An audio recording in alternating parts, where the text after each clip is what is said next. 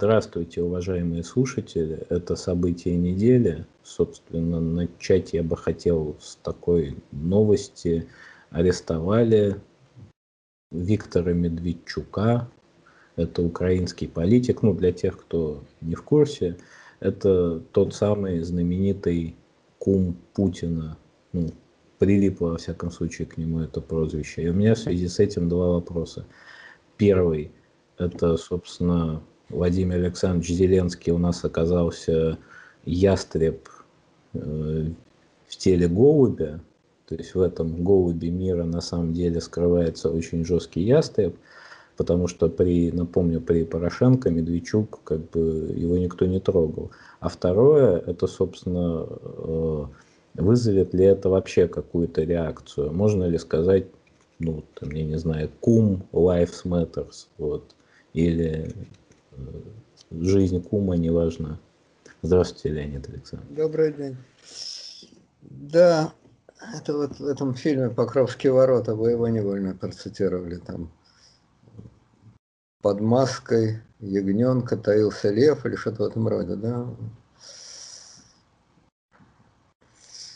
Там, значит, вот этот самый броневой цитирует. Но мне кажется, что это ход эффектный, конечно, Зеленского, но не просто эффектный, а довольно удачный. Впрочем, когда речь идет о крупном ходе, это все-таки не партия, это только один ход. Посмотрим, как дальше дело пойдет. Значит, насколько я понимаю, украинский суд значит, приговорил его, там какая-то вообще дикая история, его могли отпустить, если бы он внес залог, залог они почему-то не внесли, дескать, у него имущество арестовано. Чушь какая-то.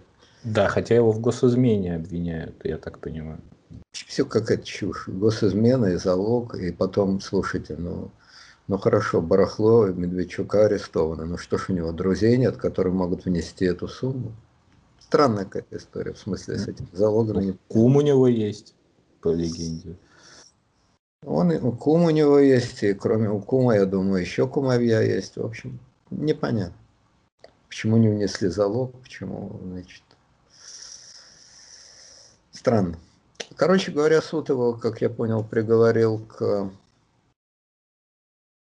домашнему аресту, сидит он с браслетом. Ну и теперь следствие будет вестись. Значит, в чем выигрыш очевидный для э, Зеленского, вы сказали. Вот именно в этом. Его упрекают, что он мягкий, что он тряпка. Он показал, что он не тряпка, а бронежилет. Тряпка в виде бронежилета, точнее наоборот, бронежилет в виде тряпки. Железный человек, который решился на то, на что никто не решался, для него неприкасаем, для меня неприкасаемых нет. В этом смысле, кстати, это немножко похоже на историю с Юкосом, если хотите. Тоже все думали, что Ходорковский неприкасаемый, оказалось очень даже прикасаемый. Вот, поэтому, значит, Зеленский на этом месте уже выиграл, уже свой имидж. Первое, показал, что не боится Путина, такой крутой, это два. Ну, теперь, значит, соответственно, встречный ход за Путиным. Пока что Путин э, сказал пас, ход пропустил. В ответ на вопрос, значит, Песков сказал, что это дело Украины, мы следим внимательно, если это политическое преследование, то это очень плохо. Вот мы в России политическими преследованиями не занимаемся и не понимаем, как можно такими вещами заниматься в цивилизованной стране. Но тем не менее, значит, вот если это так, то это плохо. Это называется пас. Никаких решительных слов, никаких вербальных угроз не последовало. И тут внезапно может выясниться интересная история, что Путину сказать-то нечего, сделать нечего. Ну, арестовали Медведчука, что он может сделать? Прислать э, Альфу, чтобы они его отбили в Москву увезли, что ли? Значит, репертуар-то невелик. Обычно в такой ситуации Владимир Владимирович находит, кого арестовать тут, и уже происходит обмен. Ну, там, как с Сенцовым, там, Савченко. То есть для торга. Кого да, это вариант. Это вариант, но арестовать-то особо некого. Тут, по-моему, никаких видных украинцев нет. Единственный вариант – арестовать Януковича и обменять. Это, конечно, можно. Вот. В общем, с обменом как-то не ахти. Но я не знаю, как Путин относится к своему куму. Сильно сомневаюсь, что у него какие-то сентименты тут есть. Но к себе лично он относится с большим сентиментом. А образ мачо, который русские на войне своих не бросают, это его образ, это не образ э, Медведчука. Поэтому бросить просто так Медведчука это западло. И вот у Путина, в общем, непростая ситуация. У него есть несколько ходов. Ну, можно, например, актуализировать военные действия. Э, ну, перестрелки, в смысле. Не войну, естественно, никак. Перестрелки в Донбассе. Ну и, соответственно, дать понять, понятно, что мы, Россия, тут абсолютно ни при чем и все такое прочее, но дать понять, значит, э, через телевизор, что вот вы, господин Зеленский, развлекаетесь, а люди погибают. Это нехорошо. Вот, это один вариант. Второй вариант действительно обмен. Ну и третий вариант, как я понимаю, сейчас следствие идет. Следствие может тянуться черт знает сколько времени, но ясно, что за неделю такие дела не распутывают. Это несколько месяцев. В течение этих нескольких месяцев, может быть полгода, а может и больше, в течение этого времени Путину надо как-то эту квадратуру круга разрешить. Потому что если Медведчука реально осудят, он будет сидеть, Россия ничего не сделает, то это, конечно, по Путину тяжелый имиджевый удар. Поэтому репертуар действий Путина, я думаю, примерно следующий. Первое. Искать аргументы давления на суд. Говорят, что в Украине, как ни странно, нам в России, а у них вот это так. Но вроде бы суды могут принимать решения и не только такие, которые нужны президенту. Уж как там давить на суд, взятки давать, еще что, не знаю. Ну, какие-то варианты давления на суд. Это самое простое. Ну и дальше по восходящей действительно кого-то найти, арестовать, чтобы обменять пункт номер два. Вот. И пункт номер три – это значит начать асимметричные действия, обстрелы, перестрелы, с тем, чтобы прозрачно намекнуть Зеленскому, что если вы не хотите, чтобы люди погибали, то извольте этого самого Медведчука, там уж, я не знаю, помиловать, если суд его осудит, или еще что-то сделать. Ну, короче говоря, так или иначе, нам его отдать. Ну, допустим, комбинация – арестовали тут какого-нибудь хмыря. А на Украине его тут же объявили великим героем. И вот с одной стороны это арестованный, значит, никому неизвестный человек, а с другой стороны актуализация военных действий в Донбассе. Вот мы за Медведчука отдаем этого человека плюс э, два мешка патронов. Вот как-то так. Ну и, наконец, э, можно в общем каком-то контексте распутывания донецкой истории. В любом случае, просто так съесть и сказать, что мои кумовья пойдут к куму в украинской тюрьме, куму в другом смысле слова. Вот, это, конечно, Путину страшное западло. Причем даже не такое, значит, э, публичное. В принципе, в России всем наплевать на этого Медведчука, кто о нем вообще знает. А личное перед самим собой. Ну, как так вот? Я никогда своих не сдаю, и вдруг сдал, да еще кому? Кому сдал-то, прости Господи. Так что я думаю, здесь Путин должен постараться. Ну, если я понимаю, что это не в стиле Владимира Владимировича, но если быть прагматиком, у него арестовали одного агента влияния, потому что Медведчук, кум он там, сват или брат, он просто выполняет вот эту функцию агента влияния что их мало желающих, как бы э, нельзя найти такой уж он незаменимый. Разве такой вариант для Владимира Владимировича не был бы в принципе рационален? Что... Так кто же говорит, что Путин в таких делах руководствуется рациональными соображениями? Он руководствуется тоже рациональными соображениями, просто это другой рационализм. Рацио тут одно. Сверхцель – сохранение имиджа, сохранение лица. А для сохранения лица все средства годятся. Вот и все. А так-то, если уж быть совсем рациональным, знаете. А на черт ему вообще нужны агенты влияния на Украине? Что ему от Украины? отношения угроблены, экономические связи равны нулю, военных, ну то есть на минимуме самом, военных конфликтов, тем не менее, нет. Чем агенты влияния? Поэтому это все же понты, игры, игры в понты и понты в игры. Но главное это, конечно, самооценка, самоидентификация. Как это у меня, мое, увели из-под носа, нагло, открыто, да еще лох какой-то увел. Ну, по крайней мере, тот, кого я лохом считал. Потеря лица, вот я думаю, это единственный мотив. Ну, собственно, это вообще единственный мотив во всей так называемой политике. И не только путинской, но уж путинской это точно. Ну, а в данном случае, по-моему, все предельно просто. А, кстати, есть тот и вполне рациональный, на самом деле, момент. Ну, как всегда, в любых амбициозных играх ведь есть рациональный момент. Но в самом деле, если меня публично не боится Зеленский, и я это съел, и мне нечего ему ответить, то что же завтра будет? Кто же завтра меня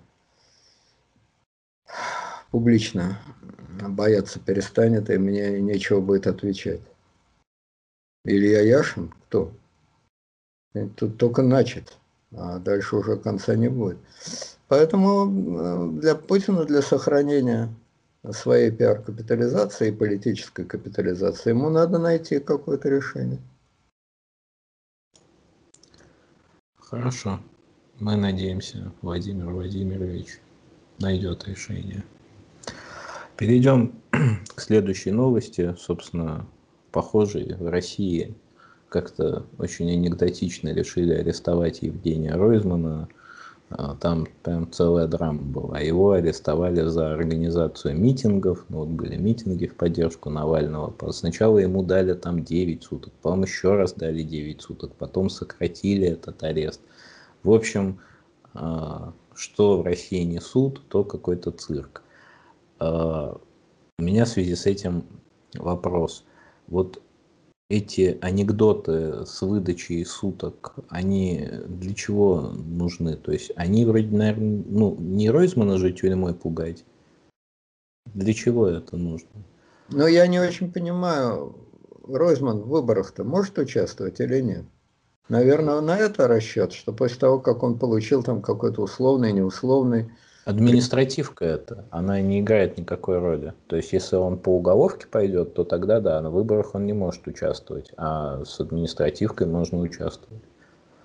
Ну, может, они пытаются из э, нескольких административных сделать какое-то уголовное, потому что ясно, что он чуть ли не единственный из, из так сказать, противников, э, который имеет большие шансы, ну, практически, по-видимому, стопроцентные шансы на выборах в Думу как независимый кандидат избраться. Другое дело, что, опять же, если рассуждать рационально, то что плохого, если он изберется? Один депутат из 450 в Думе. Какую опасность представляет? Вообще в чем проблема? Наоборот, хоть чуть-чуть будет эту Думу оживлять. Но это с точки зрения общей. А с точки зрения административной на месте местный губернатор должен думать не о Доме в целом, а о том, что он, местный губернатор, свою обязанность выполнил или нет. Вот его обязанность не пропустить, поэтому он должен не пропускать. Соответственно, очевидная задача местной власти Ройзмана до выборов не допустить. Может быть, если в этом есть какой-то смысл во всех этих действиях, то только тот, чтобы его не допустить до выборов. Если нет, то тогда это просто какие-то маленькие игры, развлечения самих чиновников, потому что третьего смысла я найти не могу. Но э, вообще есть ли смысл для государственного аппарата, так скажем, при, перед грядущими выборами пересажать, ну, вообще, ну, на сутки, естественно, но всех маломальски известных публичных людей? Такой, в принципе, шаг от них возможен? Так, на всякий случай. Ну, а почему нет-то? Ясно, что эти выборы как в последний раз, вот их проводят, уже начали проводить, как будто это последние выборы на свете.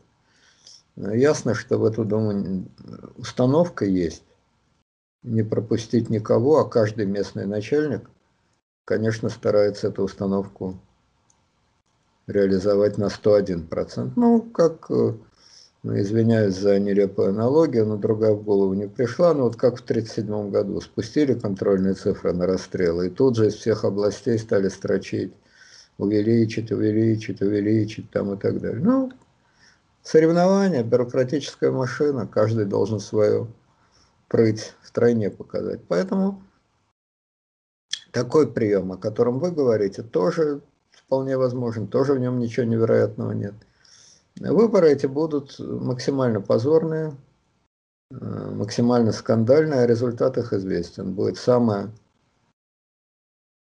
черносотенное, запретительское, мелкозапретительское, потому что по крупному счету уже запрещать-то нечего. Чтобы запрещать по крупному счету, надо делать квантовый скачок, переходить на другую орбиту на другой уровень политической системы, ближе к тоталитарной. Но на это, по-видимому, никто пока не готов и вообще не готов.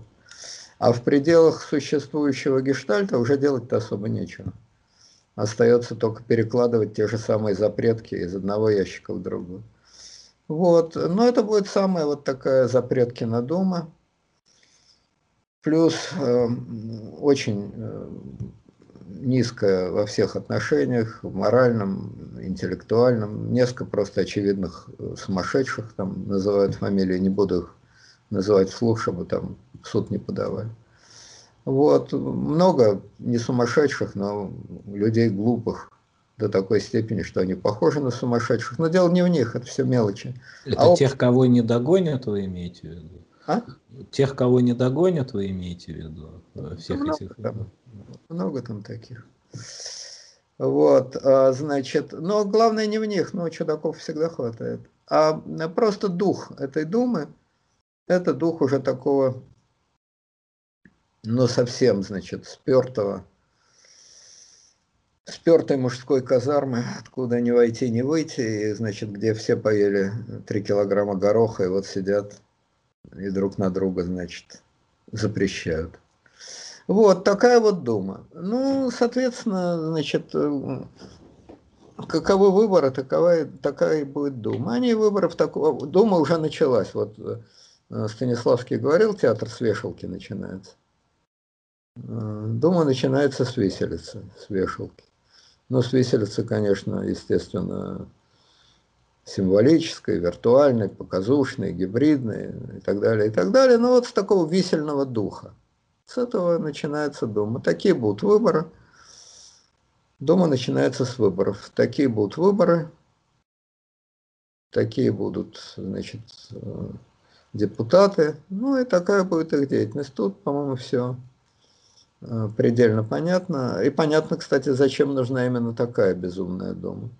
Потому что она Э, приходится на период 24 года, и именно такая дума нужна для того, чтобы, если Путин захочет оставаться, уж из этой думы не только никто не пискнул, а все 450 Терешковых вскочили и, значит, одновременно вышли в открытый космос с криком «За вас, Владимир Владимирович, мы готовы без шлема и без скафандра в вечную пустоту и вечную мерзлоту. Вот такая дума под 24 год собирается. Ну, как собирается, так и соберется, конечно. Хорошо. И, собственно говоря, у нас такая очень большая тема, точнее две, я бы их объединил, потому что, на мой взгляд, они связаны, я не знаю, как Леонид Александровичу. А, это 100, больше 120 там, отставных, по-моему, военных подписали письмо с требованием освидетельствовать Байдена, ну, президента США Джо Байдена. С другой стороны, началась, собственно, на мой взгляд, полномасштабная война э, организации Хамас и израильского государства. Первый вопрос, это связано между собой, то есть это вызов мистеру Байдену. Второй вопрос, а, почему сейчас, потому что ну, я не вижу, честно, я попытался прочитать все новости, где хоть как-то объясняется причина этого, но я нигде не нашел разумительной причины. Да, где-то там про мечеть Аляксу говорили, что там кому-то молиться там чего-то запрещали. Где-то писали о том, что кого-то там куда-то выселять хотели. Ну, что, в кузнице нет гвоздя? Какие поводы это могут быть к этому? Ну, по-моему, вы правильно сказали. Поводы действительно не особо существенные, а причина в том, что, как говорил Остап Бендер, потрогаем господина Корейка за вымя. Трогать будете вы, Шура. Трогают господина Байдена за вымя, проверяют его на паршивость. Трогают не столько эти генералы, хотя они со своей стороны тоже, значит, свои пять копеек кладут, сколько вот Хамас. Э, я думаю, что Хамас, конечно, сделал страшную, вообще говоря, ошибку. Удивительно, но они какие-то, они точно по Черчиллю. Никогда не упустят шанса упустить шанс. Но если вы хотели заваруху устроить, вы дождались того момента, когда в Израиле закончился локдаун и ослаб карантин. И вот после этого вы начали казалось бы, ну, тремя неделями раньше, когда в стране локдаун, когда в стране карантин, когда просто элементарно в бомбоубежище не особо пойдешь. Бомбоубежище – это тесное помещение, много людей и так далее, и так далее. Накладывается одно на другое. Ну уж в этот, если вы хотите начать, то начните в этот момент. Нет. Они выждали момент, когда локдауны закончились, когда карантин закончился – когда воевать гораздо удобнее, и в этот момент, наконец, они начали. Как будто у них у самих локдаун там был. У них-то ничего нет, ни локдаунов, ничего. Но они же не сами с собой только воюют, с собой они тоже воюют, но главным образом они все-таки воюют с Израилем. А им-то вообще наплевать. Вот, значит, ну, давайте по порядку. Значит, первое насчет поводов. Поводы действительно очень странные. Я так и не понял, что с этими домами произошло. Значит, суд рассматривает дело о выселении каких-то арабов из домов, каковыми домами, как я прочел, сто лет владеют какие-то еврейские организации. Ну, ничего понять нельзя. Это действительно не евклидовская логика. Какая-то еврейско-арабская логика. Значит, если этими домами владеют еврейские организации, то почему там живут арабы? Если они владеют этими домами сто лет, то каким образом там сто лет что живут эти арабы вообще? Что это все означает? Почему арабы живут в домах, которые принадлежат еврейским организациям? Неужели они сто лет судятся? У меня это, или я что-то не понимаю, или информация как-то идет э, коряво. У журналистов это бывает, когда они точно гонят, сами не понимают, что пишут. Но, ну, общем... может, это юридическая коллизия в том смысле, что действительно для организации может сто лет не знать, что у нее на балансе находится какой-то там, какой-то, какая-то площадь, и тут они бах-шарах посмотрели в бумажке, так это же нам принадлежит, и пошли судиться. Одна из версий. Ну, таких версий можно много придумать, но понять, что реально происходит, невозможно. Но, впрочем, понятно только одно, что что бы ни происходило, это не имеет никакого значения. Это, конечно, ничтожный повод, действительно, это вот такая крохотная личинка, из которой э, выросла большая птичка. Вот, это первое. Второе, с этой мечетью, значит, это была уже чистая провокация, очевидная провокация со стороны этих молодых людей, которые, зайдя в мечеть, из мечети стали швырять какие-то камни в израильтян там, ну а дальше понесло. Дальше понеслось. Значит, я, кстати, прочел, что Хамас э, со свойственным ему миролюбием э, согласился принять капитуляцию от Израиля и прекратить военные действия. Капитуляция звучит так. Если вы, э, значит, перестанете выселять этих людей из этих домов, первое, освободите всех задержанных. Второе, и третье, не будете препятствовать молодым людям, значит, развлекаться в этой, в этой мечети, то тогда мы готовы прекратить обстрелы. Ну, так обычно говорят победители. Диктуют невыполнимые условия побежденным. Хамас вроде бы победителем не является, но условия диктуют именно такие.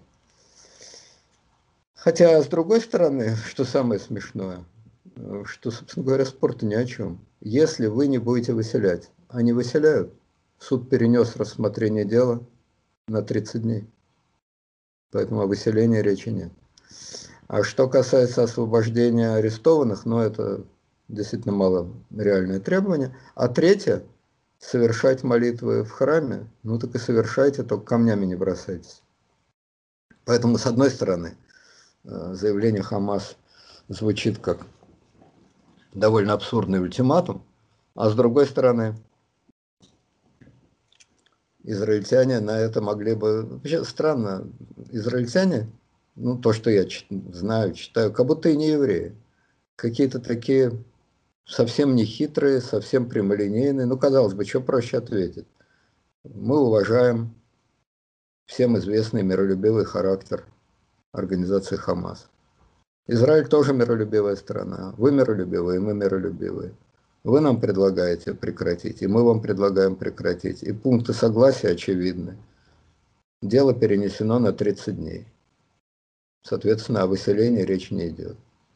А, мы предлагаем вам прекратить военные действия при условии, что значит, э, в храме в этом, пожалуйста, молитесь, как и молились. Кто когда препятствовал в этом храме молиться, в нем молятся там фиг знает сколько лет. Вот. Э, что касается арестованных, ну, суд разберется, у нас независимая судебная система. Суд разберется. Виноватые будут сидеть, не виноватые отпустим. Поэтому мы, израильтяне, точно так же предлагаем вам мир, кончайте стрелять, стрелять не из-за чего. Почему они этого не говорят, непонятно. Может, говорят, до нас не доходит, не знаю. Ну ладно, это все, так сказать, виньетки, окружение. Теперь по сути, как мне она видится. Ну, суть, по-моему, довольно простая. Значит, эм, действия организации Хамас – это очень похоже на действия э, уголовника – который хватает нож и начинает себе, себе наносить раны на животе. Не слишком опасные, но кровоточащие. Это называется елочка. Вот когда, значит, э, блатные психуют и пытаются привлечь к себе внимание, они вот наносят эти раны. Они не надеются таким образом запугать, э, изменить ситуацию, выйти на свободу там и так далее но они таким образом оказывают психологическое давление на тюремщиков. А в интересах Хамаса, естественно, не победа над Израилем, что они даже цели такой не ставят, это невозможно. Более того, я думаю, в интересах Хамаса даже не убийство максимального количества евреев. Это, конечно, приятно, это бонус такой, но это совершенно не главное. Убьют 100 или 200 или 10 или 2 или 3. Это для Хамаса абсолютно не главное гораздо важнее для Хамаса, чтобы убили как можно больше э, палестинцев. Вот это для них действительно важно, вот это для них действительно принципиально. То есть их действия по отношению к Израилю это просто провокация для того, чтобы израильтяне убивали как можно больше палестинцев. Зачем это нужно Хамасу, тоже, так сказать, более чем понятно. Каждое такое убийство – это пиар-шум, это Э, сообщения по Аль-Джазире, по другим телеканалам, это сети. Соответственно, адресатов очень много. Ну, во-первых, это э, сам, сами жители Газы. Странная, конечно, у них роль. С одной стороны, их превратили в заложников и гладиаторов, которые должны бессмысленно умирать для развлечения мирового зрителя. С другой стороны, их же самих их же собственной кровью дополнительно заводят. То есть Хамас начинает, Хамас добивается, чтобы убивали и погибали как можно больше, после чего он кричит самим же этим жителям Газы, вот что с вами творят, мы будем драться до конца, до последнего жителя. И что интересно, это прекрасно действует это прекрасно действует. Никто из этих несчастных жителей не говорит и даже, наверное, не думает совершенно очевидную вещь, что во всем все это организовал исключительно Хамас, и во всем этом виноват только Хамас. Нет, они не только так не говорят, ну понятно, что так не поговоришь, там не особо разговоришься. Но они даже так не думают. Я пропал куда-то, вылетела картинка. Или у вас есть? Есть, есть картинка. Есть, ну хорошо. А вот, они даже так не думают. Они искренне считают, что во всем виноваты э, израильтяне. Но жители Газа это последний адресат. Все равно они от Хамас никуда не денутся, так или иначе. А гораздо более важные адресаты – это два других адресата, которым эти трупы а, жителей Газа и преподносятся. Это, во-первых, конечно, арабская улица и арабские элиты. И, во-вторых, это европейцы. Вот для этих зрителей весь этот, значит, э, кардебалет и устраивается. А в чем смысл э, этого действия для Хамаса? Смысл в том, что, во-первых, э, Хамас организация не самостоятельная, и она отрабатывает задания спонсоров. А во-вторых, она действительно в очень тяжелом положении. И она действительно, она организация Хамас, действительно борется за свое существование. Разумеется, борется она не с Израилем, поскольку просто так Израиль к Хамасу ничего не имеет. Живите как хотите. Контролируйте свою газу, делайте там что хотите, издевайтесь над кем хотите, это ваши дела. У нас свое государство, у вас свое государство, живите как вам хочется. Но проблема Хамас совсем в другом. Политика Трампа привела, в общем, их на грань катастроф. Привела их на грань катастроф. Внезапно выяснилось, что многие арабские страны готовы не то что договариваться с Израилем, а просто нормально жить с Израилем и все. Внезапно выяснилось, что, собственно говоря, никаких причин непрерывно ругаться, враждовать, воевать, ненавидеть нет. Ну просто нет и все. Вдруг эта страшная истина открылась, что и Судан, и Сауды, и всякие другие вполне могут нормально с Израилем взаимодействовать. Совершенно не любить его, и не быть союзниками, и не целоваться в засос, но и не ненавидеть, и не бороться, но просто, ну, государство и государство.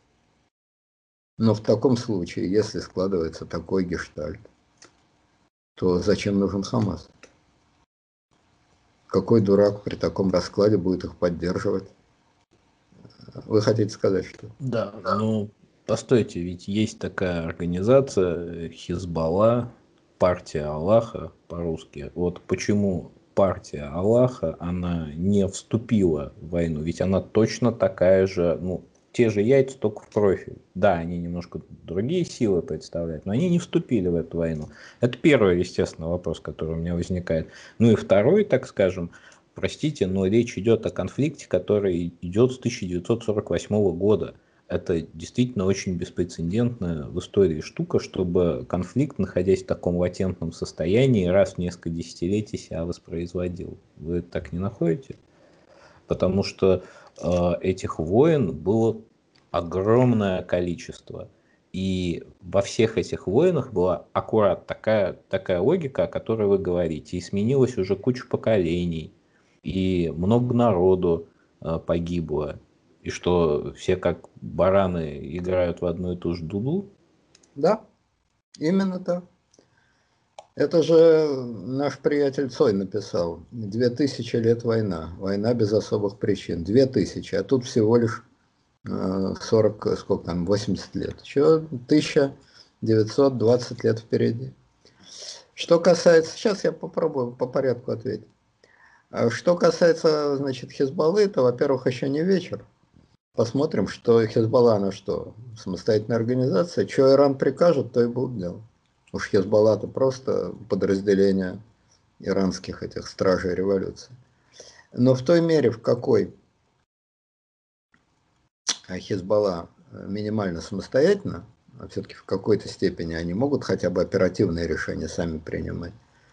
Они просто боятся, вульгарно боятся. Дело в том, что лет 8 или 10 назад у них же была настоящая война у Хизбаллы с Израилем. И тогда казалось, что Израиль потерпел некое поражение. потому что он ничего не добился. Он ввел войска, бил, бил, колотил, а потом войска увел. И лидер э, Хизбаллы, э, султан со странным именем Насрала, он, значит... Шейх, шейх Хасан Насрала. Извиняюсь, шейх. Вот, этот самый Насрала остался жив-здоров и возглавляет свою Хизбаллу. Казалось, что он одержал, он так орал, что это победа, там парады проводил и всякое такое. Теперь выясняется, что победил-то все-таки Израиль. В том смысле, что, по-видимому, этот Насрала до такой степени испугался. Но я не буду заниматься э, дешевой э, и очень плоской игрой словами. Она и так э, понятна. Так вот, он до такой степени испугался, по-видимому, за свою шкуру личную, что он ни при каких условиях не хочет повторения концерта. Другое дело, что когда ему прикажут э, иранцы, он, конечно, вступит, куда он денется. Попробуй ослушайся. Но пока приказа нет, он не вступает. Почему Иран не приказывает, этого я не знаю. Это надо хорошо знать тонкости э, ближневосточной политики на данном этапе. Какие есть аргументы у Израиля для Ирана, чтобы они не влезали или, может быть, какие-то внутренние проблемы в Иране, не знаю. Но факт заключается в том, что пока, по-видимому, Иран такой команды не дает. Это что касается Хизбаллы. Гораздо более общий, гораздо более интересный вопрос, это что касается Хамаса. Значит, эм, еще раз повторяю, что цель Хамаса – это чистый пиар. То есть не чистый, а кровавый пиар. Кровавый пиар для арабской улицы, чтобы сорвать наметившиеся отношения с Израилем, и пиар для Европейской улицы, чтобы вызвать сочувствие к слабым, к гонимым, так сказать. Ну да, они, они начали, ну да, они обстреливают, но они же слабые. Нельзя драться всерьез со слабыми. Ну, даже если э, ребенок там 8 лет вас чем-то бросил, вы же в ответ э, ему голову не проломите, этого делать нельзя. Вот э, формально э, такая апелляция к Европейской улице и расчет на то, что совместное давление европейцев, а израильтяне очень прислушиваются к мировому общественному мнению. Они не всегда выполняют его, так сказать, приказы, но они очень прислушиваются. Это вот Россия, когда в Чечне воевала, или там в Сирии воюет, или на Украине, какие-то военные действия производила, она плюет на это европейское общественное мнение с высокой колокольни. Да болтайте вы что хотите. Израиль гораздо больше завязан на Европу, и реально завязан, и психологически очень зависим. Поэтому, конечно, давление сентиментальных, в кавычках, европейцев, я дальше скажу, почему в кавычках, вот, давление европейцев – это козырь. Хамаса. А их много? А? В России, а их много. В России просто есть Максим Шевченко. А вот в Европе что, больше Максимов Шевченко? Сейчас, сейчас скажу, да. Конечно, гораздо больше. Естественно, на, на порядке больше. Вот, конечно, гораздо больше. Сейчас, ну просто последовательно, чтобы, а то будем прыгать с, с жердочки на жердочку и никуда не ускочим. Значит, но главный адрес – это, конечно, не европейцы, это, конечно, арабские страны. Сорвать любой ценой, кончить, сломать политику Трампа, поэтому все это и происходит не при Трампе, а как только Трамп ушел. Трамп ушел, Байден пришел, значит, цель поломать политику Трампа на Ближнем Востоке. А, арабские страны должны не прерывать психологическую войну с Израилем, а раз они не прерывают психологическую войну с Израилем, то они, естественно, будут поддерживать и подкармливать тех, кто реально воюет или пиаровски воюет, неважно, будут поддерживать Хамас. Тут все предельно просто. И, конечно, это давление на, на Байдена. Посмотрим, что из себя представляет Байден. Будет ли он требовать от Израиля прекращения военных действий, или будет говорить, нет, правильно, действуйте, защищайтесь. Трамп, конечно, требовал бы продолжения, от Израиля требовать не надо, разрешал бы, помогал бы, облегчал бы для Израиля продолжение военных действий. Но Байден может действовать совершенно иначе. А если Израиль зависим от Европы, то от Соединенных Штатов он тем более зависим. Вот, собственно говоря, нехитрые расчеты Хамас, очевидные. А для реализации этих расчетов, повторяю, совершенно не надо убить много евреев. Это приятно, но это абсолютно не главное. Главное убить столько, чтобы евреи нанесли, наносили ответные удары. А эти ответные удары показывать по возможности красочно э, в интернете и по телевизору. Поэтому тактика Хамаса, чем больше наших убьют, тем для нас лучше. Это вот, я говорю, очень похоже, когда вот елочку себе на животе делают. Теперь, значит, вот главный вопрос, о котором вы говорите. Все-таки 80 лет это довольно долго. Это действительно довольно долго. И это продолжает продолжаться. Почему? Мне кажется, тут есть главная методологическая а, проблема, методологическая установка. Если считать, а, что евреи – это просто национальность, точно такая же, как любая другая, а Израиль – это просто одно из 190 государств на свете, то в таком случае это бессмысленная 80-летняя а, возня абсолютно необъяснима необъяснимы действия Хамас, и уж тем более необъяснимо сочувствие к ним со стороны огромного количества людей на свете, и арабских стран, и в Европе, и в России, и во многих других местах. И если же считать, что евреи это совсем необычные люди, а это или, значит, э, вредоносная э, раса, которая, значит, хочет покорить весь мир – или какие-то, вот как э, Гитлер говорил, какие-то микробы, там, вирусы и так далее. В общем, евреи – это мировое зло, а Израиль – это средоточие мирового зла, которое, средоточие Израиль, просто по недоразумению существует на этой грешной земле, то в таком случае Хамас – это передовой отряд человечества, который ставит перед собой задачу очистить землю от этой скверны, от этого мирового зла. То есть закончить, наконец, окончательно решить тот вопрос, который не смогли решить в свое время нацисты. Это, конечно, вот то, что я сейчас говорю, это, конечно, некоторое доведение, опять же, до окончательного, до окончательной ясности.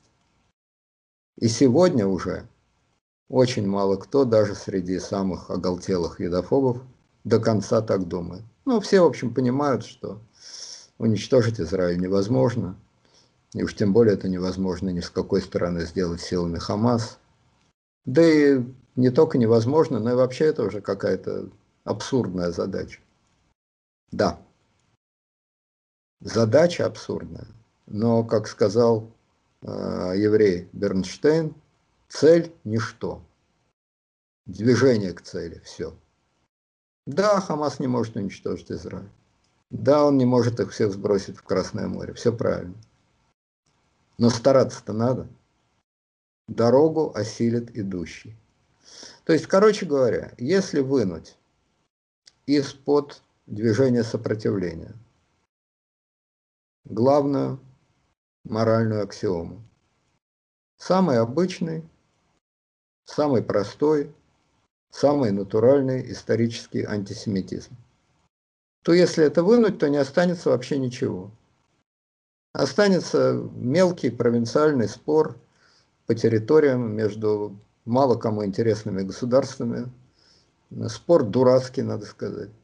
Потому что в ходе этого спора сто раз израильтяне говорили, не потому что они такие хорошие, такие добрые, а просто потому что у них своих забот хватает, и им неохота тратить силы вот на эту великую борьбу. Сто раз говорили, создайте свое государство, мы готовы там отделить то, отделить все, Просто признайте наше, Израиля, право на отдельное от вас существование и живите себе сами, а мы будем жить сами.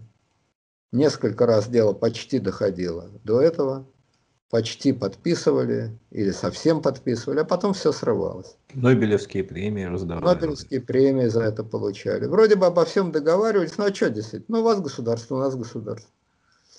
Все. И живите спокойно. Вот Э, Египет. Отдали ему Синайский полуостров, и, и горя мало. Несколько раз предлагали, давайте два разных государства, вы по-своему, мы по-своему, и не лезем друг к другу, и все дела. И, между прочим, я совершенно не уверен, что арабское государство Палестина так бы не могло существовать. Ну, конечно, оно было бы похуже Израиля, естественно. У них нет таких навыков организационных. Все-таки Израиль создавали европейцы, по сути, это европейское государство. Естественно, что люди более образованные, более мотивированные. То есть понятно, что некоторое преимущество у них всегда было бы. Советский Союз помогал на первых порах очень активно. Ну, многие помогали, и Советский Союз помогал, и Германия репарации платила, и американцы помогали. Но, простите, ведь Палестине тоже помогают. И те же американцы, и те же европейцы, и арабы богатые – и спонсоров хватает, и там Катар, и турки, и кто хочешь. То есть деньги-то есть на самом деле. Только эти деньги тратятся совсем не на то, а на свою реальную цель. Реальная цель – это жить на зло. Не жить, а бороться. Жить против. Реальная цель – это кормить свою ненависть, свою коллективную ненависть. Основа существования этого государства – это классический традиционный антисемитизм и глубокая вера, глубокая искренняя вера лидеров Хамас, что весь мир – это и есть антисемиты. И поэтому сущей загадкой является сам факт существования Израиля. Я уверен, что лидеры Хамас глубоко убеждены, что антисемиты все. И в Европе, и в Америке, и тем более во всех остальных странах. Все ненавидят Израиль. Весь мир признает, что Израиль не имеет права на существование. Весь мир на стороне Хамас и мечтает Израиль уничтожить. Ну просто мир равнодушный, мир большой, мир такой, мир секой, миру не до того. Э, евреи всех подкупают, потому что они очень хитрые. Но по сути дела, правда наша. Евреи это не люди, точнее не обычные люди – ну, это как, ну, классический антисемитизм. Ну, почему, э, вы говорите, 40, 80, 80 лет идет эта борьба? Ну, а почему 2000 лет идет эта борьба?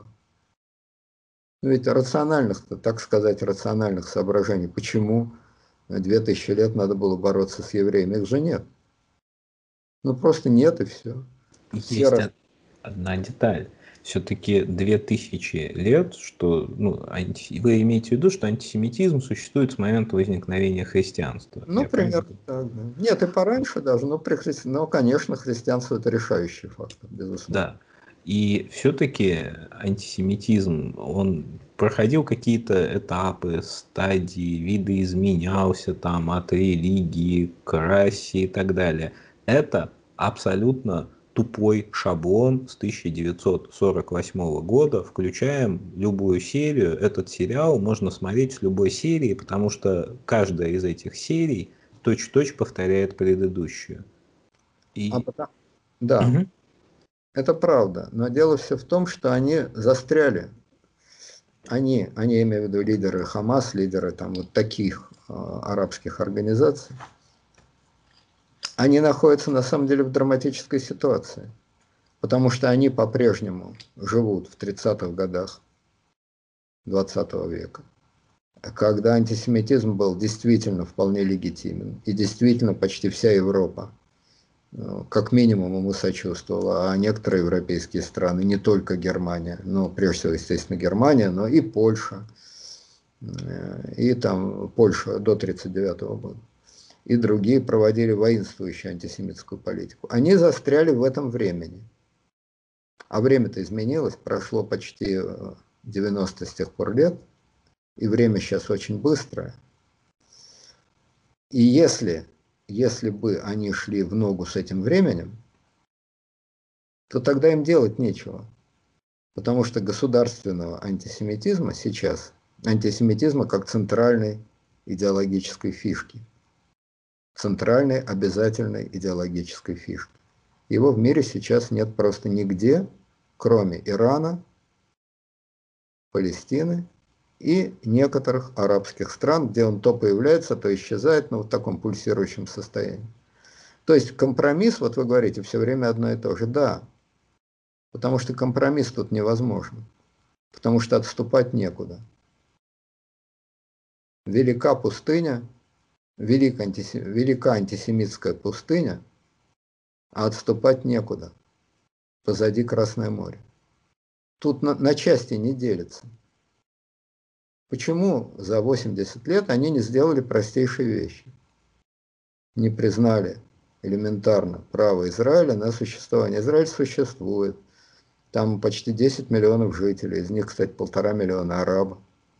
Преуспевающее государство. Они с ним имеют практически, они, палестинская автономия, имеют с ним практически тысячу дел. Более того, если бы не было Израиля, им бы совсем плохо было. Они там значит, и электричество вроде оттуда получают, насколько я помню. Ну, в общем, короче говоря, у них уйма общих дел. Почему же надо с таким упорством отрицать реальность? Да просто огромная часть палестинцев работает в Израиле. Они существуют, и существует очень странно. Вот меня очень это удивило. Я позволю себе тут такой пример привести. То, что вообще понятие израильтянин и еврей в этом смысле может быть не самое синонимичное, потому что в Израиле живу, живут и работают очень много арабов, которые имеют там и гражданство, и семьи, и они уже полностью ассимилировались, и как бы разницы-то большой нету. Да, тем более вообще семиты. Антисемиты, антисемиты. Антисемиты, семиты. Почему же нельзя, наконец, Почему недостаточно 80 лет для того, чтобы внезапно сделать открытие и сказать сегодня, 15 мая 2021 года, а не 15 мая 1938 года и не 15 сентября 1939 года и так далее. Почему нельзя сделать такую уступку очевидности, реальности? Потому что если вы делаете такую уступку реальности, рушится не только ваши доходы, которые далеко не главное, а рушится все ваше мировоззрение. Это вера, это эмоциональное убеждение, это эмоциональная вера, это э, вещь очень важная для человека. Почему многие в Германии в 1933 году думали, что да, Гитлер пришел к власти на значит, популистских антисемитских лозунгах, но захватив власть, он, конечно, от этого откажется. Зачем же ему э, выгонять из страны ценнейших специалистов в военной области? Тогда еще не было атомной физики, но все понимали, что это очень ценные специалисты, в том числе в военной области, столь для него дорогой. Был такой химик немецкий Хабер. Он во время Первой мировой войны э, изобрел газы отравляющие. Еврей. Вот, получил там от кайзеровского правительства уйму орденов, был тайным советником, а жена его покончила с собой, между прочим, на этой почве. Ну вот, так он же не один такой был. Зачем же выгонять ценнейших специалистов? Зачем, а, значит, более того, не только их, но и людей, как-то с ними связанных, уничтожать немецкую науку? Собственно говоря, с этим текстом к Гитлеру сразу после его прихода к власти пришел Макс Планк, президент Прусской академии наук. Он не пытался его с точки зрения гуманизма разводить. Вовсе нет. Просто он говорил Гитлеру, что изгнание еврейских ученых нанесет страшный удар по немецкой науке. Но это был разговор немого с глухим. Потому что прагматические соображения, это, конечно, хорошо. Гитлер был прагматик и реалист, но прагматика подчиняется идеологии, а не наоборот. Идеология первична, вера первична, самоидентификация первична, а прагматика вторична. Вот в чем дело. Как, э, значит, Достоевский вот цитировал Паскаля. Монахов всегда больше, чем здравого смысла. Может, монахов и не больше, но монахи толще, чем здравый смысл.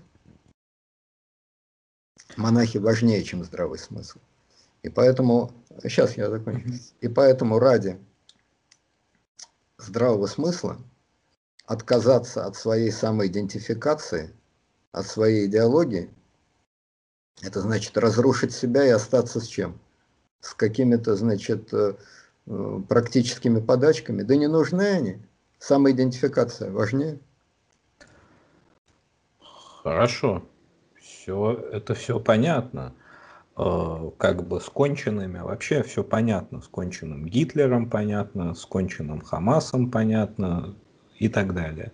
Вопрос в том, что есть все-таки люди разумные. Вот, например, э, турецкий султан Эрдоган. Я так подозреваю, что он все-таки не совсем в 30-х годах живет.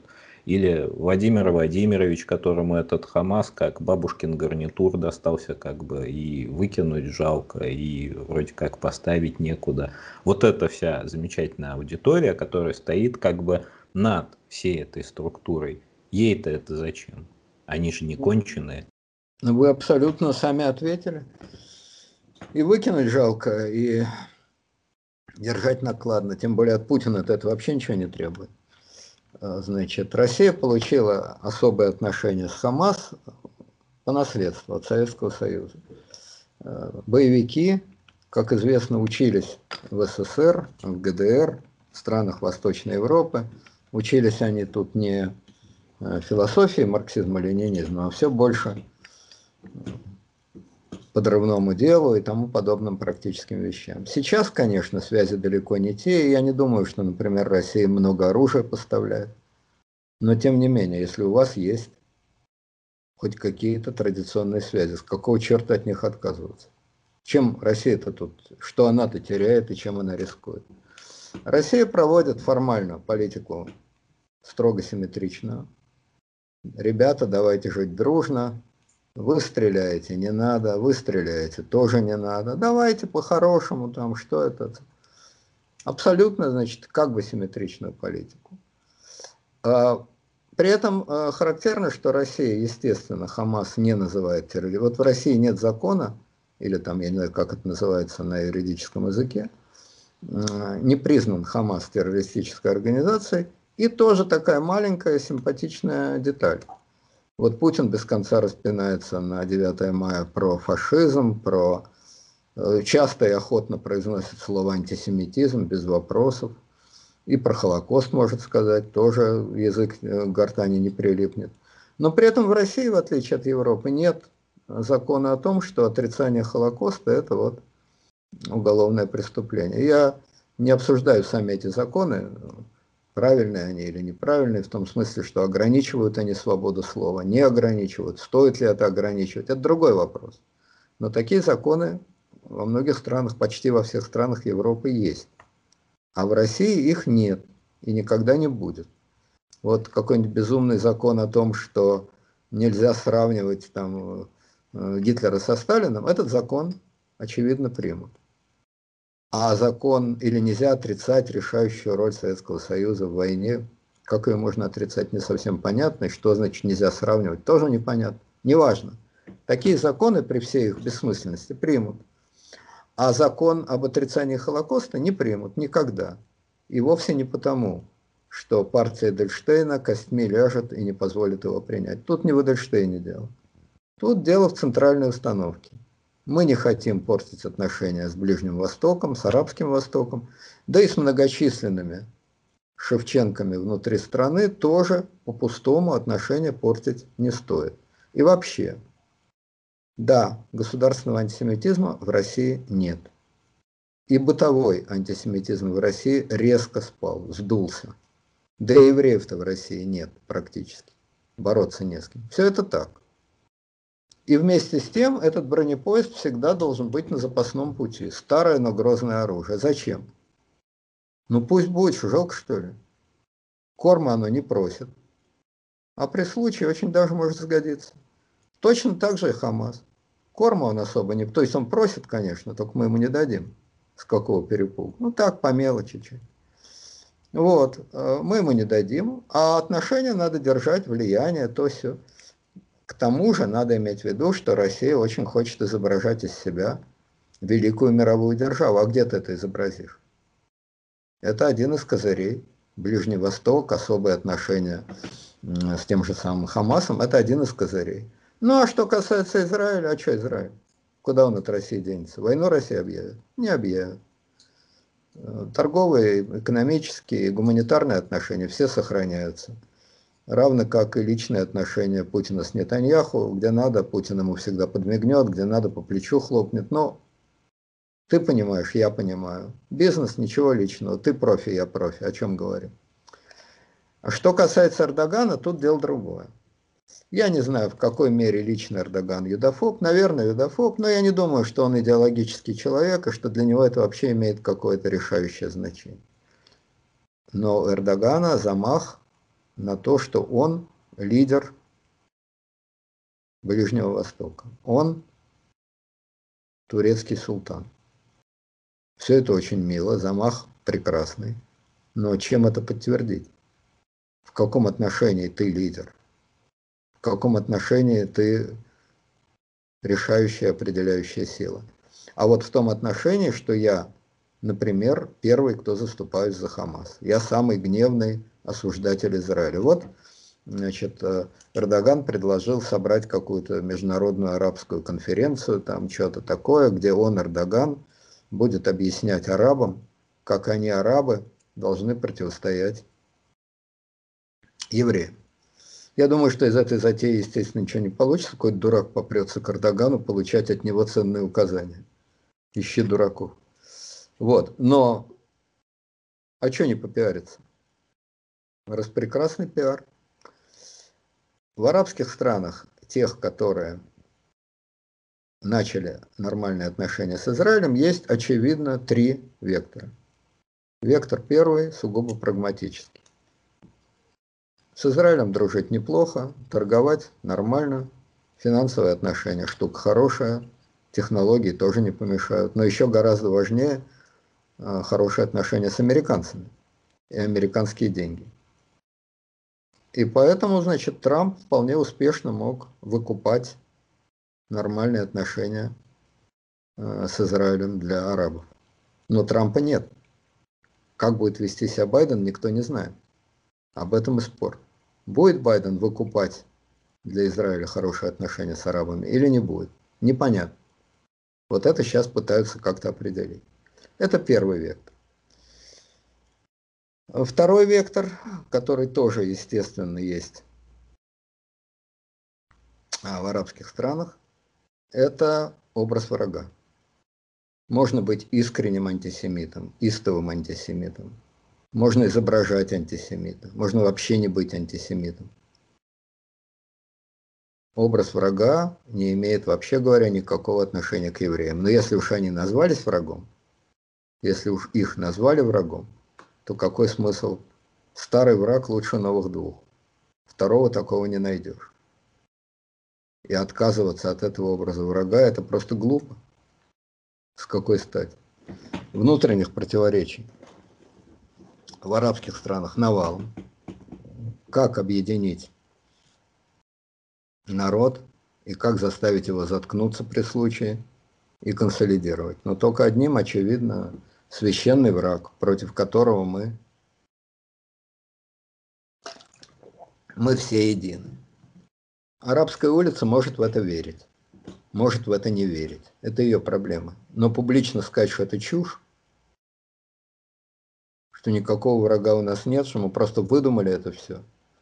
И как Дон Кихот атакуем ветряные мельницы, которые мы же сами и построили – это могут только очень смелые люди, которые, кстати, после таких слов обычно уезжают, потому что жить с такими словами на Ближнем Востоке нельзя. Если есть общественное мнение, такое общественное мнение, то с ним лучше не спорить. Как говорится, тот, кто не ошибается вместе со всеми, тот действительно ошибается. Делает действительно большую ошибку. Таким образом, это незаменимый образ врага, и это незаменимый источник консолидации. По крайней мере, другого такого источника пока что не изобрели. Это второй вектор, который тоже, конечно, очень важен. Ну и третий вектор, э, который тоже, я думаю, очевидно имеет э, большое значение для арабских стран, это уже сугубо тактические разборки на каком этапе кого э, полезнее валить, кого полезнее поддерживать. Ну, скажем, для саудов для руководства Саудовского королевства, э, давно уже такого вопроса нет. Реальный враг – это Иран, а вовсе не Израиль. Они это прекрасно понимают. К этому, правда, надо добавить, что их вражда с Ираном, который там не 2000 лет, а 600 лет, это в сущности такая же чушь, как их вражда с евреями. Это вражда суннитов и шиитов. Это такая же абсолютно придуманная идеологема. Но это сакральная идеологема. Они вокруг этой идеологемы пляшут. И Иран вокруг этой идеологемы пляшет. И Иран все хочет доказать, что он главнее. Ну, естественно, для саудов это нестерпимо. В такой ситуации им проще с Израилем договариваться. Но тактически есть еще миллион тактических ситуаций, когда эту израильскую карту очень даже удобно и выгодно разыгрывать. Это вот что касается арабских стран. Ну и, наконец, Европа. В Европе тоже картинка непростая. Значит, я думаю, что неверное утверждение, что европейцы на самом деле все равно большие антисемиты почти все, просто они это подавляют в себе, они это скрывают, и поэтому они поддерживают, в душе поддерживают Хамас. Это неправда. Это еврейский взгляд такой специфический. Причины его понятны. Многие евреи, исходя из своей богатой истории, до сих пор считают, что все кругом антисемиты, или явные, или скрытые, все их ненавидят. Это чепуха. Это абсолютная чепуха. Ничего в антисемитизме нет такого, что анатомически присуще европейцам. И сакральность это давно стерта. Я думаю, что подавляющее большинство европейцев давным-давно никакие не антисемиты. Но то, что в Европе антисемиты есть, вот Шевченки эти, ну, конечно, есть. Вообще ничто так сразу не исчезает. Послабло, маргинализировалось, ушло не на второй, а на двадцать второй план. Не смеет вылезти открыто. Правильно. Но если появляется идеальная комбинация, слабых бьют, и бьют еще евреи, то, конечно, это э, законнейшая легитимация для достаточно многочисленных антисемитов. Но есть и не антисемит, а просто политкорректоры, которые без задней мысли делаем вид, что мы за политкорректность, а на самом деле мы просто евреев ненавидим. Нет, мы евреев не ненавидим, но мы действительно за политкорректность. Вот они слабые. Пусть они нападают, пусть они то, пусть они все. Но они же слабые, слабые. Сильный не должен бить слабого. Тем более вот эти фотографии, вот эти дети, вот эти трупы, вот эти разрушенные дома и так далее, и так далее. Это вечная история, между прочим, относится не только к этой ситуации. Э, вот я, например, много раз пикировался с людьми, которые являются идейными противниками смертной казни. Уж кажется, к еврейскому вопросу это никакого отношения не имеет. Ни малейшего. Но они идейные противники смертной казни. И как один из аргументов очень часто приводят, вот показывают, как ужасно эта смертная казнь. Человек обреченный идет, это жуткая инъекция, его колотят эти судороги или стреляют еще лучше. Выглядит это все отвратительно. При этом опускается одна крохотная деталь. Они никогда не показывают, за что этого человека ведут на казнь. Они ужасаются наказанию и при этом как-то благополучно пропускают преступление. Просто разрезается связь между наказанием и преступлением. Это искренние люди, искренние. У них же корысти никакой нет. Уж, наверное, маньяки, э, садисты, э, там, э, сексуальные убийцы и так далее, наверное, им денег не платят, правильно? Но они внутри себя, вот эта политкорректность, она искренна, не приемлет, она отталкивает – и дальше начинается уже демагогия. Я очень мало, да практически никогда не встречал людей, которые бы сказали, да, вот он совершил то-то, то-то, то-то. Долго и подробно рассказывали, что этот Чикатило понаделал. Да, с точки зрения нормального человеческого инстинкта, его мало расстрелять, его надо в кипятке сварить и разорвать на части. Все это так. Но вопреки инстинктивному человеческому чувству, вопреки всему, что он сделал, мы все равно из высокоидейных соображений считаем, что так или иначе убивать нельзя и так далее, и так далее.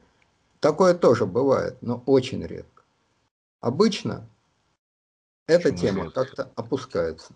Я абсолютно вот исповедую эту точку зрения, что от того, что один убийца и сволочь, нельзя что совершать еще одно убийство, как бы бороться уби с убийствами, против убийств убийствами. Ну вот.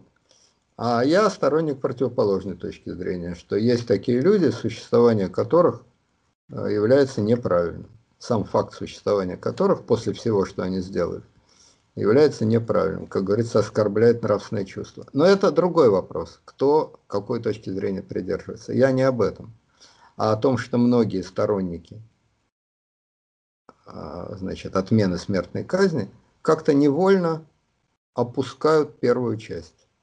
Опускают первую часть под названием преступление. Так же, как многие сторонники смертной казни, невольно расписывая преступления этих лекторов, опускают вторую малосимпатичную часть под названием наказание. Как там на электрическом стуле сидеть приятно, как эти инъекции и так далее, и так далее. Люди склонны упрощать, я к чему это говорю? Люди склонны упрощать задачку, подгоняя ее под им заранее известный ответ. Выкладывать полный объем задачи с обеих сторон и говорить «да, это очень ущербное решение. Да, это я прекрасно понимаю, насколько это уязвимое решение, но по тем иным причинам я за него держусь, это трудно. Это трудно. Гораздо проще занять какую-то одну точку зрения. А уж тем более, если эту, в эту дуду дудят со страшной силой э, господа журналисты. К этому надо добавить, что ведь отцами политкорректности в Европе в огромной степени были как раз евреи, это вполне понятно. Кто-кто, а они-то натерпелись от отсутствия политкорректности более чем. Ну вот, за что боролись, на то и напоролись. Они, значит, очень пробивали эту идею. Не они, конечно, не одни единственные, и, может быть, они не главные, но они очень старались. Они очень пробивали эту идею политкорректности, вот и пробили. Ну и совсем уж э, надо добавить для точности, что среди наиболее ярых анти, э, значит, э, а, антиизраильтян, израильтянофобов, так сказать, чертова пропасть евреев. Я не говорю о таких прямых негодяях и подонках, как Эдельштейн, это вообще не обсуждается, это просто мразь. Но я говорю не о мразях, а о более таких, значит, приличных людях которые очень активно, да, вот нельзя, там то все, ну вот, допустим, Берни Сандерс, сенатор американский, тоже не самая светлая личность, прям скажем. Но все-таки с Эдельштейном я его на одну доску не поставлю. Так вот, он такой большой э, палестинолюбитель. Ну и, наконец, для политиков, для европейских политиков, все еще проще. Они не антисемиты, они не политкорректные, они не Э, арабофилы, они не арабофобы. Они просто торгаши. Они просто обыкновенные торгаши. И они считают голоса.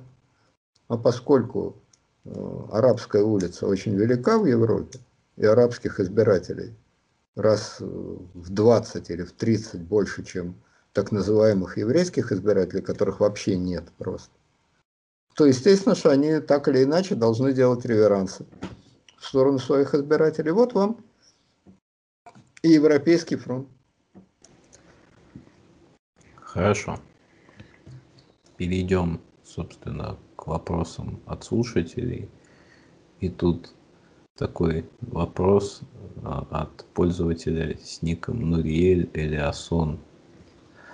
А, в связи со всеми этими событиями, вообще вот этот конфликт имеет решение, на ваш взгляд? Да, имеет. И он давно решен. Израиль живет довольно успешно. Мне многое там не нравится. Я небольшой знаток израильской жизни, но из того, что я знаю, мне многое не нравится, но какая страна идеальна? Идеальных стран не бывает, а так живут. Это нам кажется, поскольку мы вспоминаем о существовании Израиля только по таким поводам. Это нам кажется, что вся их жизнь это от сирены до сирены, а им так не кажется. Неприятно, неприятно. Ну, слушайте, ну, у них там температура 50 градусов, тоже неприятно. И с водой проблемы тоже неприятно. Это жизнь. Ну, это одно из неприятных обстоятельств жизни. Но не будем забывать, что в ходе этих военных действий там погибло 3 или 4 человека. Ну, 10 человек. Недавно у них там было какое-то обрушение, какое-то на танцах на каких-то что-то обрушилось, 30 человек погибло. Так что это и есть решение. Решение это вовсе не то, что это же не математическая задача, которую надо строго решить, доказать, поставить точку и перейти. Да, это процесс. Это процесс. А может ли он принципиально измениться э, в том смысле, что решать будет нечего? Да, может. Политика Трампа, я много раз критически отзывался о Трампе, и мне действительно Трамп как политик кажется далеко не лучшим, прямо скажем. Вот. Но ближневосточная политика Трампа показала, что этот процесс имеет возможность резко меняться. Действительно, если бы он остался а, во главе государства, то вполне возможно, что еще больше арабских стран наладили бы отношения с Израилем, переступили бы через старую парадигму, через старые скрепы и сделали бы потрясающее открытие, что евреи это просто люди, не больше и не меньше. Не самые лучшие, не самые худшие, не самые умные, не самые глупые, не самые богатые, не самые бедные, просто люди. Люди как люди, обыкновенные люди, разные люди. Вот у нас в семье такой был анекдот, что, значит, лет там 150 назад мои родственники, мои предки, они жили в таком местечке под названием Радзивиллов, это Волынская губерния. Там стоял казачий полк. И, значит, казак неграмотный просил моего прапрадеда там написать ему в деревню письмо. И там в этом письме были, среди прочего, такие строчки а живет здесь народ. И прозывается, и, а, прозывается этот народ Гавреи. Так Гавреи эти самые тоже люди. Ну, вот это открытие могли бы сделать за американские деньги более уверенно, более устойчиво многие арабские лидеры. И сказать про себя, что да, конечно, хорошо иметь образ врага, штука ценная, штука полезная, но, в общем, без него тоже можно жить, тоже ничего страшного. Так что вполне возможно, что это и произойдет. Когда, а хрен его знает. Ну а данный конфликт, я думаю, ни к чему великому не приведет. Ну, придавят они малость Хамас, полностью они его, конечно, не уничтожат, да, они целей таких не ставят. Придавят, придадут урок, так что в военном отношении там, я думаю, особых проблем не будет. Совет Безопасности, естественно, примет решение, что необходимо прекратить военные действия. Если решение будет четко антиизраильское, то Америка наложит вето. Вот, но действия так или иначе прекратятся. Проблема останется, Хамас останется, но потреплют его довольно сильно. Да. Кстати сказать, лидеры Хамас, надо отдать им должное, они ведь понимают, что кроме, они не просто убивают свой народ, чтобы потом торговать его трупами. Это само собой, да убивают свой народ и трупами торгуют, это правда. Но они и себя убивают. Они сами рискуют, они сами погибают в немалых количествах, так что считать их просто такими деятелями, которые из безопасных кабинетов убивают, э, это не так. Кто-то так, а кто-то не так. Многие реально рискуют, многие реально погибают.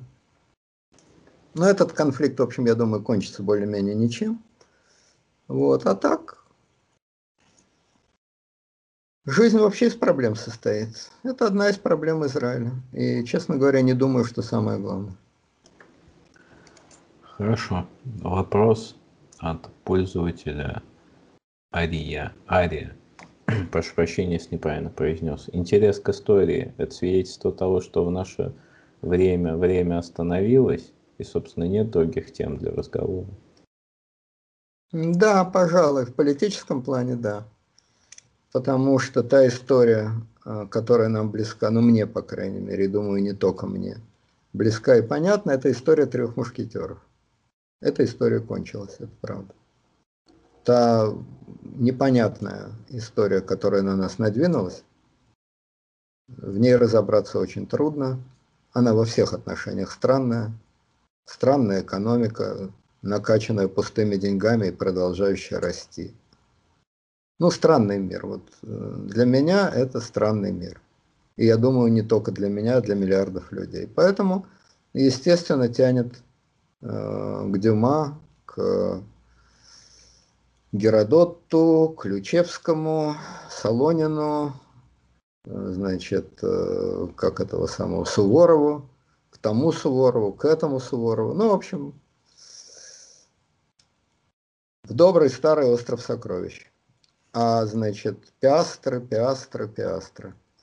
А что делать и как понимать э, тот мир, в котором мы живем, это непросто. В нем есть, конечно, элементы старой истории, все эти дурацкие понты, эти дурацкие склоки, мельтешения, это все есть. Но очевидно, что это все вторично, что это уже не главное, что это уже смешно. Ведь путинские понты смешны потому, что они ни о чем. Они к времени отношения не имеют, они выпали из времени, а 50 лет назад они были бы ого-го, а сейчас они выпали из времени. Как его дурацкие трясения железяками. Выпали из времени. Это очень хорошо. А что есть нынешнее время? Что такое сегодня политика? Понты – это уже не политика, поняли. Это смешно, поняли. А что не смешно? Раньше менялось, менялись понты, но понты оставались содержанием политики. Понты под всякими громкими словами, там геополитика, еще что-то, еще что-то. Они менялись, но они оставались. А сейчас они вообще не о том. Какой-то другой, как мне кажется, ощущается, вот я так ощущаю, другой, новый, непонятный мир. Ну, мне в нем не жить, вот, поэтому для меня бегство значит, э, «Остров сокровищ», э, «Три мушкетера» или там прочие романы Толстых, Львов, Алексеев, Константиновича и прочих, это легко. А те люди, которым жить в этом мире, им, наверное, не очень комфортно. Их, конечно, тянет в более уютный, более привычный мир детских приключений. Нумизматика в эпоху биткоина. Так. Ну, вот типа того, да. Да. Хорошо. Вопрос от Вадима Лейбина. Вот в последнем выпуске вы затронули тему секса. А ведь интересно было бы поговорить про секс в социально-политическом контексте. Как э, тема секса влияла на политику в 20 веке, на Западе и здесь. И можно ли секс в широком смысле интерпретировать как часть политического, ну, я так понимаю, социального все-таки процесса. Ну, можно так, а можно и наоборот. Э, политический процесс рассматривать как элемент сексуальных игр. Собственно говоря, вот все эти э, исторические романы, о которых я сейчас говорил, как в узком смысле, непосредственно там «Три мушкетера», так и в широком смысле история человечества. Это можно считать элементом сексуальных игр. Как известно, и экономику можно считать элементом сексуальных игр, сексуальными обменами. Вот. Э, вообще, э, об этом, конечно, поговорить было бы, наверное, интересно, но я не думаю, что я в этом плане являюсь достаточным специалистом. Я не поклонник, если в узком смысле говорить про сексуальную, про сексуальную интерпретацию истории, то есть что-то вроде классического психоанализа и вокруг него – то я небольшой знаток классического психоанализа. Если говорить про значит, какие-то иные символические формы сексуальных обменов, э, сексуальных презентаций, э, сексуальных игр, э, сексуальных агрессий, и опрокидывать их на политические, социальные, экономические процессы, то это, конечно, очень интересно, безусловно. Но надо быть специалистом в этих областях, то есть не в области секса, а, а в области, значит, семиотики, в области семиотики, в области э, психологии поведения приматов и так далее. Но то, что сексуальные ритуалы и сексуальные игры, демонстрация вот этой альфа-самцовости и так далее, имеют, конечно, первостепеннейшее доминирующее значение в политике, и отнюдь не только в политике, а почти во всех человеческих делах. Ну а как иначе может быть? Что такое человек? Какая его функция? Как любого живого существа. Размножение? Да, у нас есть еще другая функция. Болтать об этом размножении. И еще третья функция, которой уж ни у кого кроме нас нет.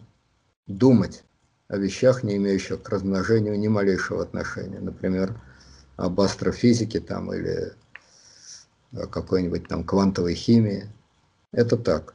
Но первую функцию любого живого существа, размножения и все ритуалы с ним связаны, ее-то у нас никто не отнял. Пока что, во всяком случае.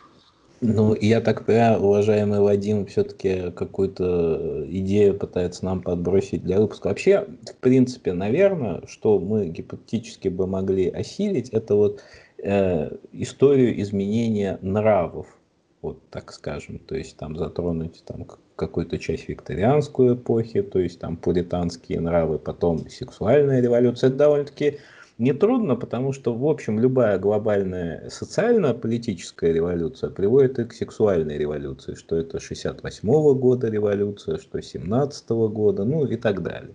Вот. Безусловно. Я думаю, что если мы продолжим наши сексуальные игры с вами, то мы так или иначе эту тему обязательно затронем, но Слушайте, ну что такое... Почему победила революция в России, в частности? Потому что она была сексапильна. И почему проиграл Советский Союз? Потому что он стал асексуален.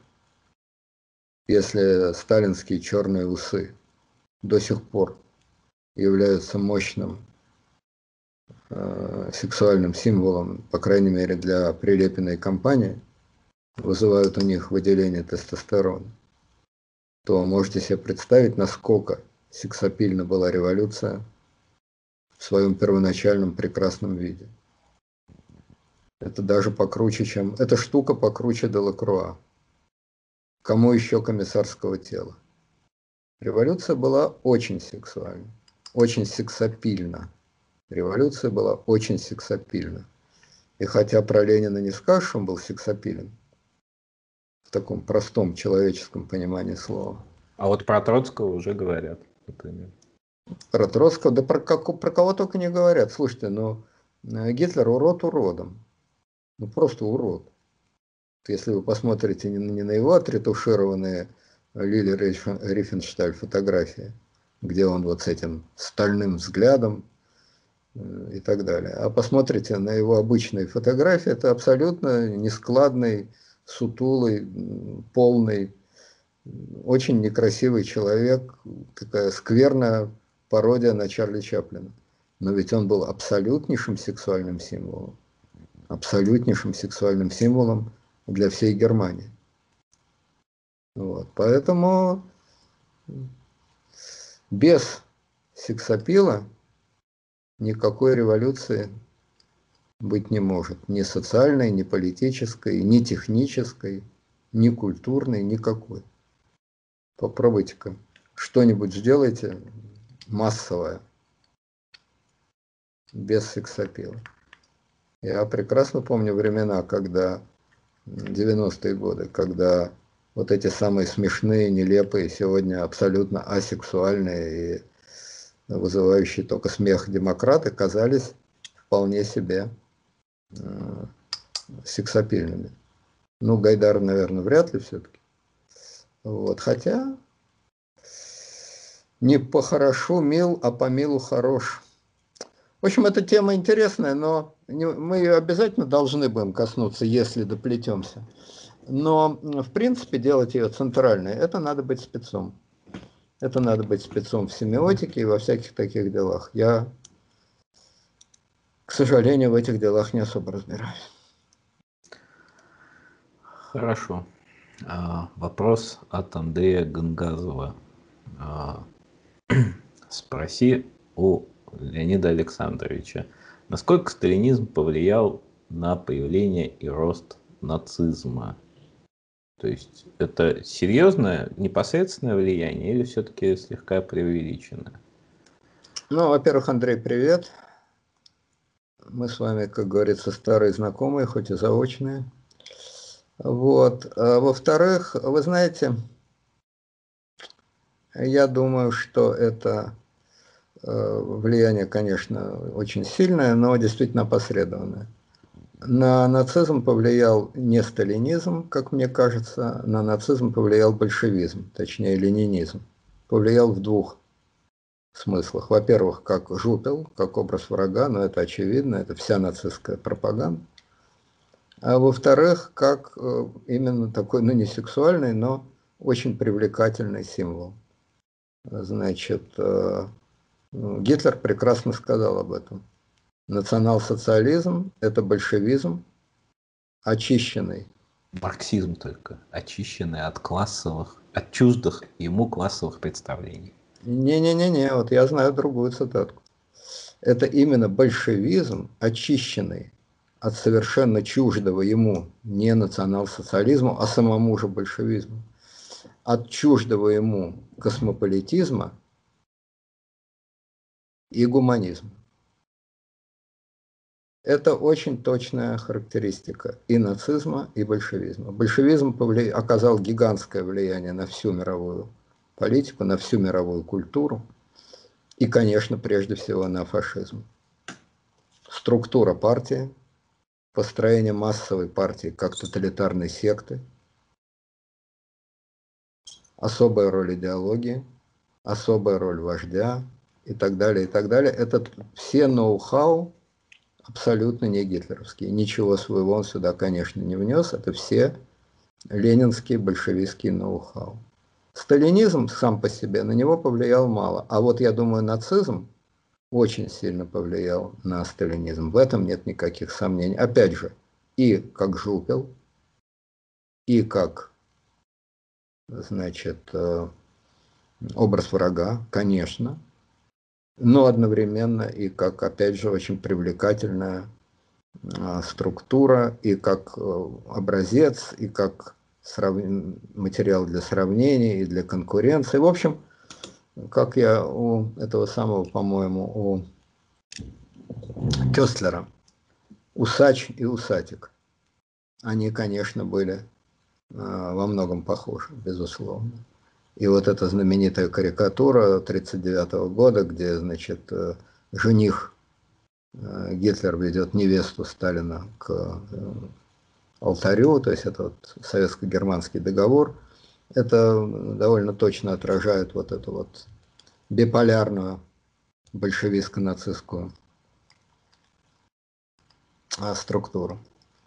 Вот. Ну и более частные вещи, конечно. Есть такая точка зрения, ее вот Рыбаков в частности описывает. Что-то в ней, может быть, и есть. Что «Ночь длинных ножей» произвела большое впечатление на Сталина. И, значит, э, если считать, что все-таки Кирова убил не отдельный сумасшедший, а что это было так или иначе спровоцировано НКВД, то вполне возможно, что действительно и здесь могла быть э, роль, потому что конечно, для Сталина был такой важный, ну, не главный, наверное, но важный такой момент, что вот человек, Гитлер, то есть, э, сумел одним ударом расправиться э, с массой врагов, и что самое важное, самое ценное, э, переступил через своего лучшего и самого близкого и самого, значит, дорогого в личном отношении человека – я не думаю, что Сталин нуждался в таких указаниях, но, как говорится, пример всегда полезен. Пример, кому же, кому же плохо от, а, значит, э, симпатичного примера. Ну и много можно привести таких притянутых или не притянутых аналогий. Но если даже отдельная аналогия притянута, то их слишком много. И какие-то явно не притянуты. Поэтому я бы сказал так, что большевизм оплодотворил туповатую и малоподвижную немецкую реакционную идею, преобразил ее.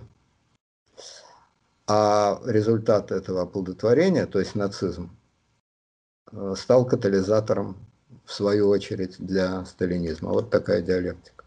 Очень по-марксистски, очень диалектично. Да. Диалект, ну, кое в чем, кстати, отец народов как бы прям совсем обезьяничал с Адольфа Алаизовича, там провокация в Майне или это провокация в Гляевице, только более нелепо. Слушайте, это как сравнить Мерседес и Эмку. В Гляевице работали профи высокого класса, и трупов не боялись, наваляли их там целую кучу. А он чего смог? Ни черта не смог, да? Ну, пытался. Ну, пытался. Хорошо. Вопрос от Руслана Детова. Уважаемый Лар стоит у колеса истории, ему необходимо выбрать новую национальную идею. Что бы он выбрал? Какая сверхидея будет полезна для нашего общества после путинизма? А главное, чтобы это хорошо прижилось. Спасибо. Знаете, ну,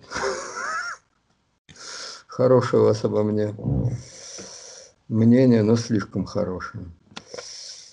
Я думаю, что за нас национальную идею выберут. Наша национальная идея, она известная. Догонять шиворот на выворот Европу со своими закидонами и бздиками, идя при этом желательно головой назад, спиной вперед. Вот такая у нас и будет. И была, и будет э, в целом траектория. Вот. А конкретная идея, мы с вами об этом говорили, по-моему, Ибрагим, и вы сказали, я с вами, в принципе, согласен. В России будет, конечно, следующая э, буржуазно-демократическая революция, только она будет, я надеюсь, не похожа на классические э, буржуазно-демократические революции не только XIX века, об этом и речи быть не может. Но я думаю, она будет не похожа даже на революции 88-90 года в Европе и в России. Вот, но что-то такое, безусловно, будет. Потому что хоть это и старомодно, хоть это и архаично, э, хоть это все уже давно переживали и так далее, но переступ... обойти этот этап при всей его архаичности, скучности, вторичности невозможно. Но есть вещи, которые ну вот зубы режутся, они у всех режутся. Да? Не первый это ребенок, у которого зубы режутся, но у каждого режутся. Поэтому эти зубы все равно прорежутся. Во Франции было там пять, что ли, буржуазно-демократических революций. В России пока что было, соответственно, три. Ну вот, наверное, четвертая и будет. В какой-то... До, доводящая, наверное. А?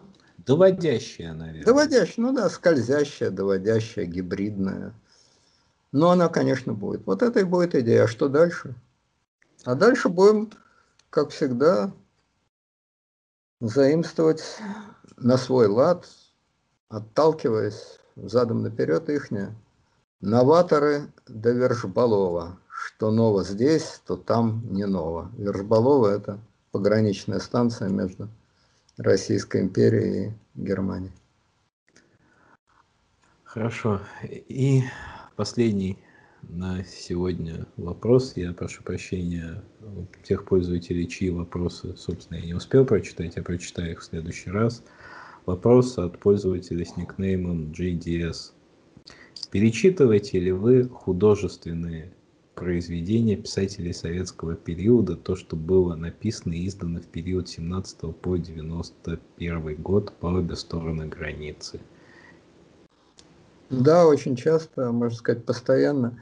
Дело в том, что я, я несколько раз об этом говорил, просто подробности не вдаюсь, но это не для того, чтобы кого-то интриговать, а просто, ну, не хочется. Что-то же должно быть, о чем не хочется говорить. Тем не менее, могу сказать, я веду некую такую квазинаучную работу, потому что научной я назвать никак не могу.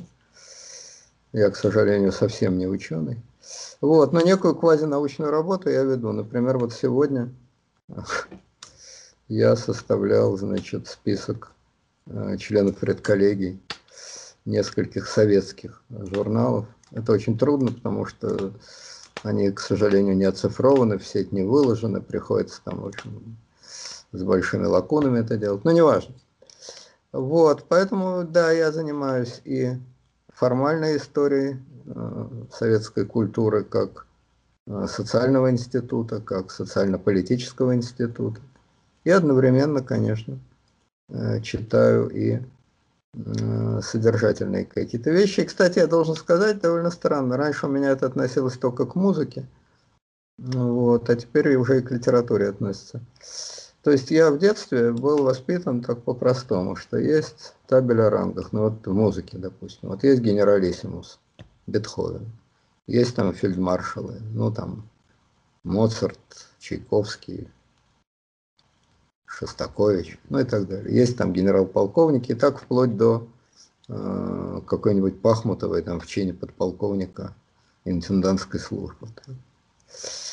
Вот, но как-то, значит, постепенно вся эта табель о рангах, она стала размываться, размываться, размываться, и я часто э, не могу понять, чем э, композитор или там